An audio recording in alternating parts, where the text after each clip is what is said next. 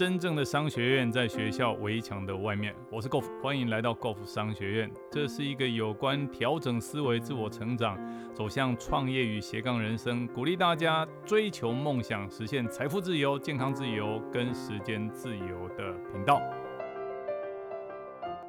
在前面几天呢，Golf 有跟大家分享到，如果真的创业要成功的话，有几个很重要的关键。那第一个最重要的关键就是为什么要创业，要理清楚那个创业的动机。那一般来讲，我们创业的时候啊，不外乎两个动机，一个是为了逃离痛苦，一个是为了追求快乐。所以逃离痛苦不是说人生有多痛苦，而是指说我们对于过去的思考以及对于未来。哦，更高瞻远瞩的提前布局，思考一下，如果现在不改变的话，将来很有可能会遇到什么样的危机？这叫做逃离痛苦。那第二个叫追求快乐，是指说以我们目前，比如现有的工作、现有的收入水平，是不是人生很多啊开销都会被局限住？那如果真的我们将来人生想要财富自由，想要能够让自己的经济更有能力的话，那我们要追求的是什么样的一个经济的收入？哦，什么样一个财务的基础？我觉得我们要厘清创业动机以后再来创业，这是一个非常重要的因素。那么接下来第二件事情呢，就是当我们这个已经厘清了我们真的想要创业这个动机了以后，好，那我们要如何去找到对的产品？哦，很多人在创业的时候，他想说，诶，我要找到一个很独特、很冷门、很有利可图，哦，就是说真的卖一个卖一件赚一件，卖一件赚两件，还是真的很很能够赚钱的。其实这些条件绝对不是不好，而是除了这些条件以外，购福在这边建议大家，如果你真的要创业，你要找到什么样的产品，这个产品最重要最重要的只是在四个字，而这四个字都是大家耳熟能详。啊，一个成语叫做童叟无欺。什么叫童叟无欺？指的就是小朋友跟老人，我们都不会欺负他，也不会欺骗他。如果我们找到这个产品的诉求是诚实正直。连老人跟小孩子，我们都不会骗他。那我们接下来再来考量产品有什么样的竞争力，这个产品未来的发展是不是真的有利可图？哦，我我想要请大家认真记住一件事：我们要经营的是可长可久的生意，绝对不是那种这个做短期的哦，走了的照，谈了的行，绝对不是这种短期致富赚一票走人这样的事业。如果真的是这种做短的话，我真的不建议大家，因为一个事业我们要考量的是是不是如何能够可长可久。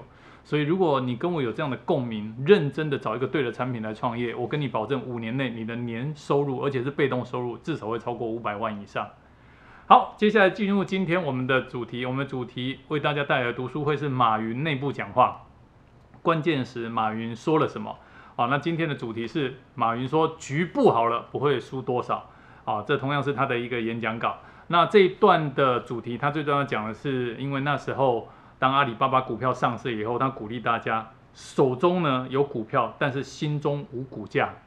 哦，什么意思？就是只要用局部，哦，只要这个整个局啊，哦布好了以后，相信这个产业，也相信我们公司，哦，然后持续认真的工作，其实人生的财富自然源源不绝的就会来。哦，这是马云呢借由这一篇演讲来告诉大家。不要去跟着大家炒作股票，然后股票的股价涨跌，那个都是外面的事情。我们就要认真好专注在自己的本业啊。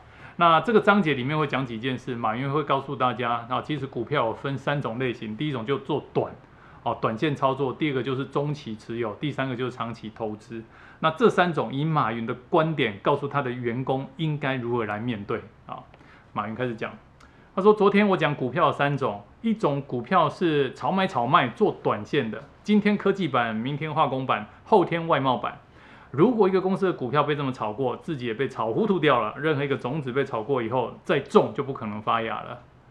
我关注过很多公司，被炒过很多次以后，员工也乱套了，管理阶层也乱套了，股价上去下来，只要下来了以后，股东永远都不会再相信你。”阿里巴巴股票上市的时候，我们的股价不会太高，我不会让股价走得太高。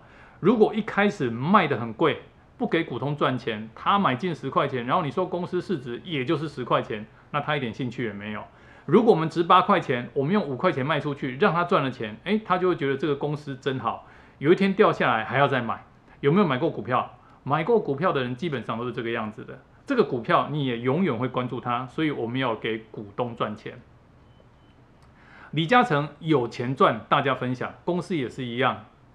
我们要让我们未来的股东们赚钱，一炒股票猛涨，管理层、创业员工全部都欣喜若狂，突然间掉到底下，这样的心态调整了几次，这个公司就废了。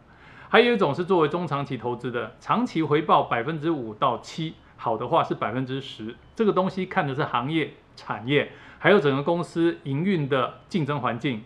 有些公司的股票可以留给子孙后代。我有个朋友参加巴菲特基金的股东会，那个男的是一个非常激动的人，他一直在讲，十五年以前我爸爸给我十股股票，一百美金一股，一共一千美金，送给我当生日礼物，现在价值两亿八千万美金。他说我现在把这两亿八千万美金变成了基金，留给我的子孙后代，靠靠这个钱就可以很好的生活下去。下围棋的人都知道。没有布局肯定乱套，局部好了要输也不会输多少。互联网会影响人们起码三十年，从 B to B 到 B to C，到门户体系，到搜寻引擎，再到软件，我们基本上都占领了。今天在这里看当初，十八个人在湖畔花园，每个人签一张纸，没有人欣喜若狂，总共就是五十万人民币，还不知道以后会怎么样。我说这个东西交给你外婆，在抽屉里面锁起来，忘记它。创办互联网的公司都会自己成立股份公司，都会这个样子做。但一万个里面可能只有万分之一的机会能走出，走得很远。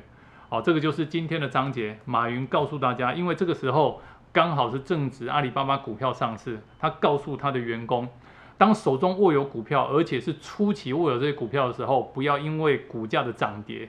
而情绪备受影响，应该认真思考，是我们只要在对的产业，只要公司的整体的营运战略布局布得够好，这家公司一定能够长久营运、长久发展，股价自然而然就会往上涨。而股价的 rate of return 就是它投资报酬比有一个比较合理的。那马云建议大家是百分之五到百分之七，如果到百分之十的话，已经算非常非常棒了。这就是今天的主题，局布好了，不会输多少。